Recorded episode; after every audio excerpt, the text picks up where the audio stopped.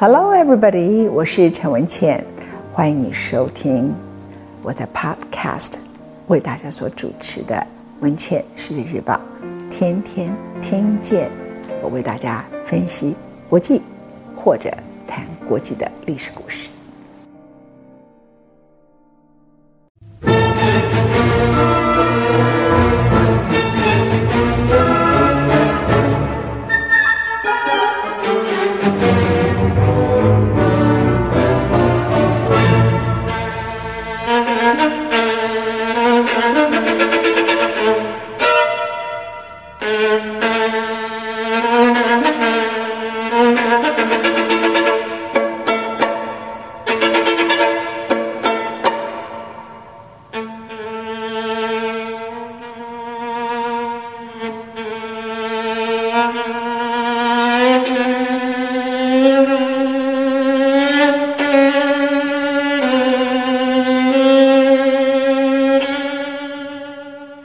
迎来到陈文茜为你所主持的俄罗斯彼得大帝的第三讲。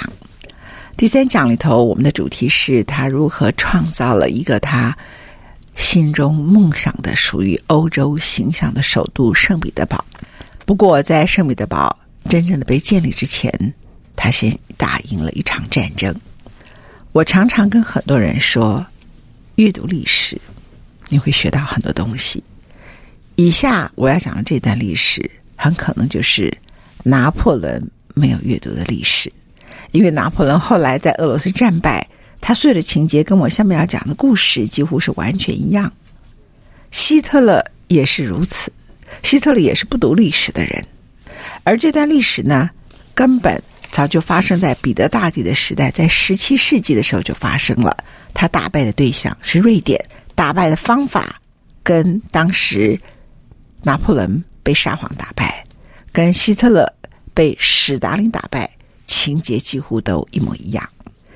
那个时候，瑞典是北方国家里头俄罗斯最重要的强权对手，所以在他的大特使团到了普鲁士的时候，他跟腓特烈大帝感情很好，因为他们有一个共同的敌人，就是瑞典。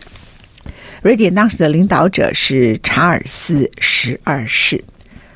他正式的在一七零八年的时候对俄罗斯发动了战争，他率领了四万两千名的大军越过俄罗斯的边界，不断的往前推进，而俄罗斯呢是节节后退。彼得大帝下令，绝对禁止俄罗斯的军队向查尔斯发动正式的攻击，相反的。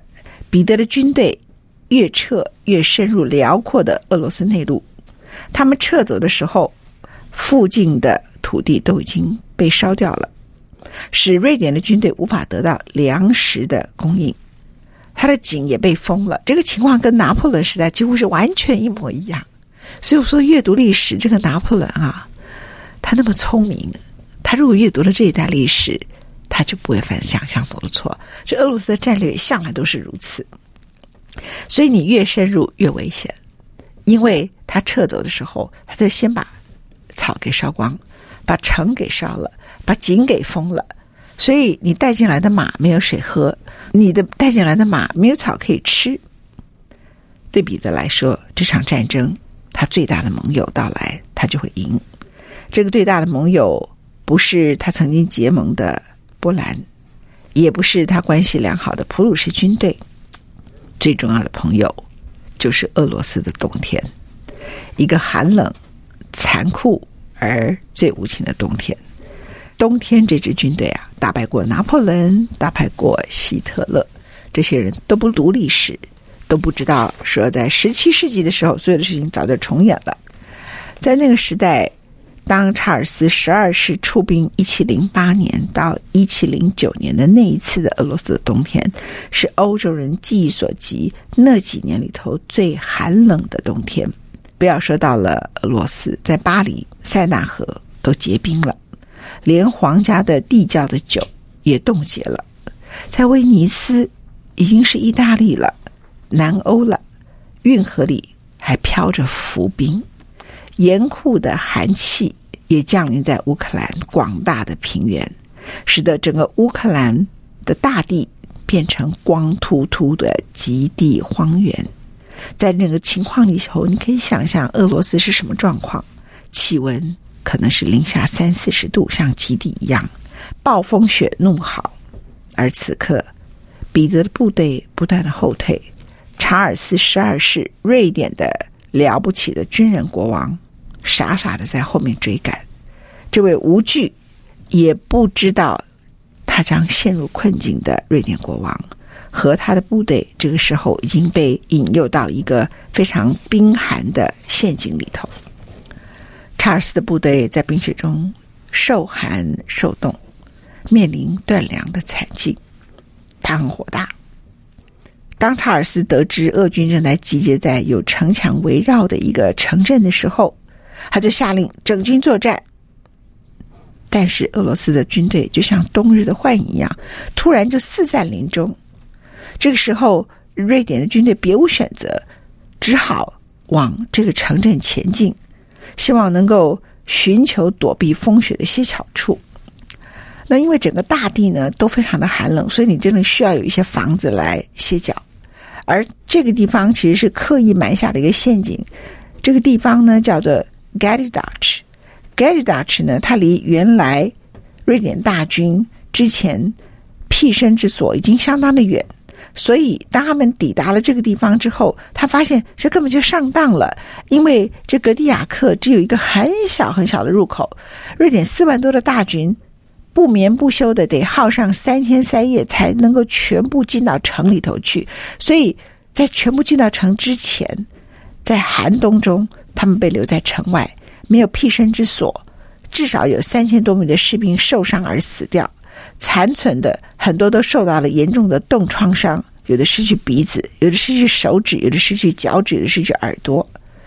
这个时候，瑞典国王查尔斯十二世还自我安慰说：“那没关系，这么冷的天气不止我们，俄罗斯的士兵也深受其害。这是领导者最大的大忌，就是你老是觉得大家都会双输，你怎么没有想过这是人家的国家？”他敢把你引来这里，表示他早有准备。事实上，俄罗斯有充裕的冬天的衣服，他们知道冬天该穿什么，他们知道最可怕的冬天是怎么回事。而且，在这个恶劣的环境里头，他们早就已经找好了他们要驻扎的地点。这只是一个陷阱。这个时候，瑞典的军队处境堪怜，他们又饿又冻，长靴全是破洞，许多人跛脚。残废。到了第二年的二月份，大雨和融雪使得乡间变成了一片泥海。查尔斯国王被迫停止前进。瑞典军官试图说服这位顽固的年轻国王说：“我们转往波兰，这样我们的军队才能够得到休养生息的机会，而且可以有援军和补给。”但是查尔斯不愿意承认失败。他要求他的军队继续在向前推进，他觉得到了初春，我们就有机会了。所以有的时候啊，什么叫坚持？什么叫顽固？这个还是要考量客观的环境。后来，当第一支瑞军到了基辅东南两百里外一个叫做波达瓦镇的时候，查尔斯觉得出城到了，他准备开始进攻。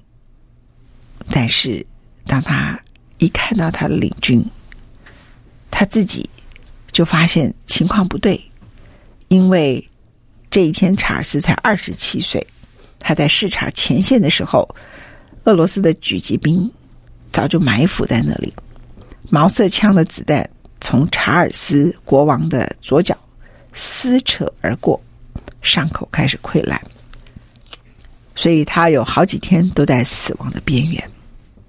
这位国王为了提振士气，他要部属把他的担架抬到部队前面去。可是将军们就在这个时候劝他：“你跟彼得大帝谈和吧，我们跟俄罗斯谈和吧。”骄傲的瑞典觉得：“我干嘛跟那个落后的国家的领导者谈和呢？”他拒绝了。于是到了六月，他觉得春天到了，他再打了一场叫做著名的波达瓦之役。这场战役就成了大北方战争里头的决定性的战役。在黎明前的微光中，身处第一线的瑞典士兵紧张的等候攻击的命令。他们清楚地看到了折磨他们的那些俄罗斯军队们。他们同时也看到了彼得大帝跨骑在他雄壮的阿拉伯马上，魁梧的彼得大帝穿着很特别军团滚红边的绿色外套，脚踏黑色的高筒靴，头戴三角帽。胸前横披着一条蓝色的勋章绶带，然后呢，在他的外套里头有一个古老银质的圣像，他准备要跟查尔斯交战，自己站在第一线上。整个早晨战况激烈，到了中午，战果已经很明显，瑞典的军队节节后退，七千个瑞典士兵或死或伤，横陈战场。俄罗斯俘虏了将近三千个战俘。包括查尔斯在内的残余的瑞典军队，在这个时刻赶快的直往南方奔去，希望能够得到土耳其人的庇护。当瑞典军队南逃之际，彼得在营地举行了一场欢乐的感恩仪式。彼得和他的将军吃晚餐的时候，他下令啊，把虏获的瑞典军官带到他面前，跟他们说：“我向你的勇气致敬。”然后庆功宴一直持续到晚上。在那个时刻，彼得写了一封信给他的妻子：“来这里恭贺我们吧！”欧洲又产生了一个新强权，这个在俄罗斯历史里头非常的重要。瑞典被俄罗斯打败了，它有一点像一八九五年的甲午战争，从一八九四到了一八九五，过去中国人眼中的小日本彻底打败了中国，而那时候是倒过来。就是本来欧洲人认为落后的俄罗斯打败了非常强盛的瑞典。打完这场战役之后，圣彼得堡，也就是彼得大帝脑袋里头一直想象中的天堂，开始了。他说啊，在波罗的海的左岸，敌人现在连一个城镇都没有。他要趁着这个时候，瑞典被他打败，而且逼迫他保持中立。他要转移到他喜爱的计划，建造他的天堂。圣彼得堡最早的时候，它只是一个军事堡垒和前哨站，基本上它是一个尼瓦河中的一个小岛上的临时军营。他自己找来了建筑师，和建筑师他直接讨论花园怎么做、公园怎么做、皇宫怎么做、政府建筑的各种计划。一七零三年。彼得大帝任命了意大利的建筑师多米尼哥·崔尼西为圣彼得堡的总建筑师。在这之前，他曾经建造过丹麦腓特烈的国王的皇宫。崔西尼呢，采用的是深受荷兰影响的北欧巴洛克式的建筑。彼得要在圣彼得堡复制一个布满运河的阿姆斯特丹，而当地因为没有足够的石块。所以，彼得大帝就还是展现了他过去把别人的胡子都刮掉的风格。他就下令，除了圣彼得堡之外，任何地方都不准用石头，而且每一个省份都要派四万个人到圣彼得堡来，来这里住，来这里建造我伟大的天堂之城。所以，今天你看到的美丽的圣彼得堡，其实是无数人的生命换来的。那个年代，有人说它是建造在枯骨上的城市。其实这个故事其实很像当年的长城的故事啊。历史学家曾经这么写的，他说，当时受征召者的悲惨的状况呢是难以置信的，数以千人死去，每个人都生存在非常艰困的环境下，每天日升即出，日落才息，住在肮脏的小木屋里，食物不足，惨遭虐待，甚至缺乏工作时候必须要的工具。他们常常用长上衣的下摆，或是旧的草席制成的袋子装土搬运，然后在沼泽中，在积压的水里头工作。违反纪律最轻的，就用皮鞭打你；想要逃的，被抓住，鼻孔就割了，骨头要露出来。施工旁一群一群衣衫褴褛的群众，受到暴风雨、坏血病立即的侵袭。每天都有成堆的死亡的尸首放在一旁的公墓里头。但对彼得大帝来说，在那个年代，其实包括连路易十四盖凡尔赛宫这些故事都有一点类似。彼得大帝觉得这还不够，我有了漂亮的城堡，没有人住啊，他就下令所有的贵族，你不可以再住在莫斯科舒适的家园，你得搬到这里来。可是对那些贵族来说，这个地方又潮湿，是遥远的尼瓦河，而且。生活机能很不好啊！彼得大帝在一七零八年，先把他自己，还有他的同父异母的姐妹们，所有人的家庭，通通都搬来这里，然后再命令数百万的莫斯科贵族和富商搬到这里来。搬来以后，他们还得自己花钱建房舍，然后他要求他们贵族啊，你在尼瓦河左岸，商人在尼瓦河的右岸，这一房子的大小、外观。甚至内部的摆设，屋主的地位是什么，你就盖什么。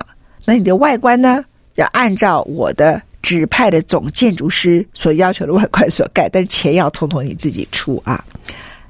所以早期移居圣彼得堡的莫斯科人刚开始感觉到的不是你现在看到的情况，他们觉得生活很枯燥。那圣彼得堡又是一个沼泽的环境，那因此呢，大多数的食物都是要从南方或者从莫斯科过来。有的时候，呃，水灾是最大的问题，因为它基本上是跟海平面差不多，所以很容易水会高涨。那水一高涨呢，就要民众通告居民啊。但对彼得来说，荷兰不也就这样吗？威尼斯也是如此啊。我们这是一个美丽的运河啊。然后就在彼得的意志之下，真的圣彼得堡就变成了一个可爱的城市，有很多粉黄、粉蓝的房舍。迷人的运河，人们称它叫做北方威尼斯。这座新城市的中心呢，有一个叫做彼得格勒岛三一广场，木造的神圣的三一教堂都是在那个时候建立的，也盖了好几个医院、政府的印制厂，另外还有一个叫做四战舰酒馆。前面我告诉各位，这个彼得大帝刚当上。皇帝的时候，他很爱搞一个叫做快乐营，所以很爱喝酒。所以这个时候他就盖了一个酒馆，这个酒馆的名称就叫 Four Gregays Tavern 啊，翻成中文叫四战舰酒馆。然后旁边还有好几个岛，他就把好几个岛呢分给了几个荷兰人，然后邀请很多外国人都来住这里。然后在那个地方，他们就建了一些漂亮的雅致的三层的石造宫殿，有一个鲜红色的铸铁的屋顶。然后他让很多欧洲人在那里用他们华丽的浮花的花枝的景画，还有金银装饰的昂贵进口来布置房子。也在这个时刻，彼得的冬日行宫他觉得太难看了，所以他开始一七一零年的时候，在上游建造我们现在很多人最爱去的叫 Summer Palace 夏日行宫夏宫。夏宫有十四个房间，墙都是淡黄色。俯视河水的大窗，行宫开拓，通风，而且适合夏日的炎炎暑气。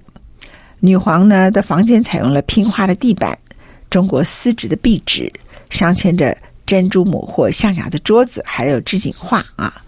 那彼得的房间呢则比较简单，那书房的墙壁呢就有一些荷兰的瓷砖，那还是荷兰。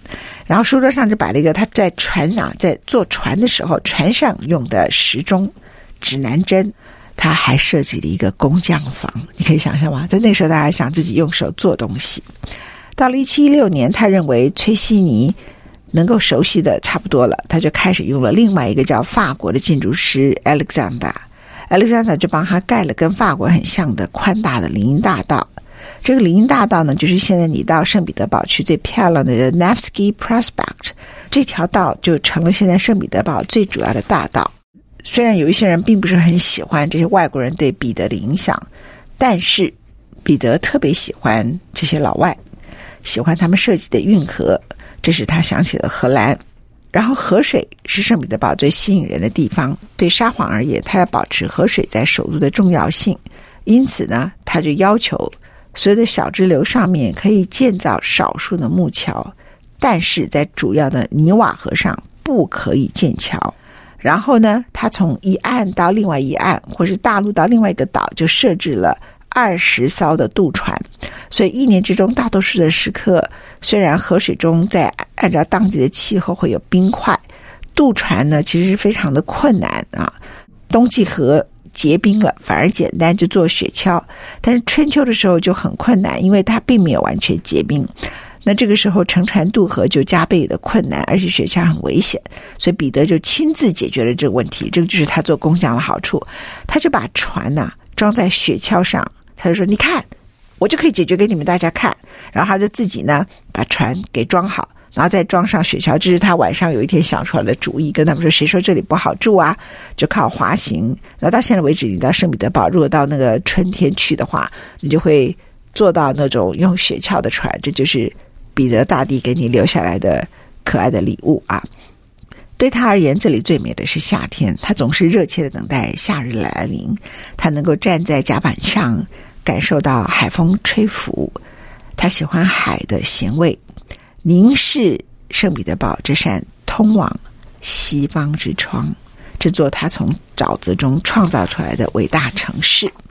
那非常值得一提的是，他除了找了这两位总建筑师之外，他主要的很多艺术家工人都是从威尼斯找来的。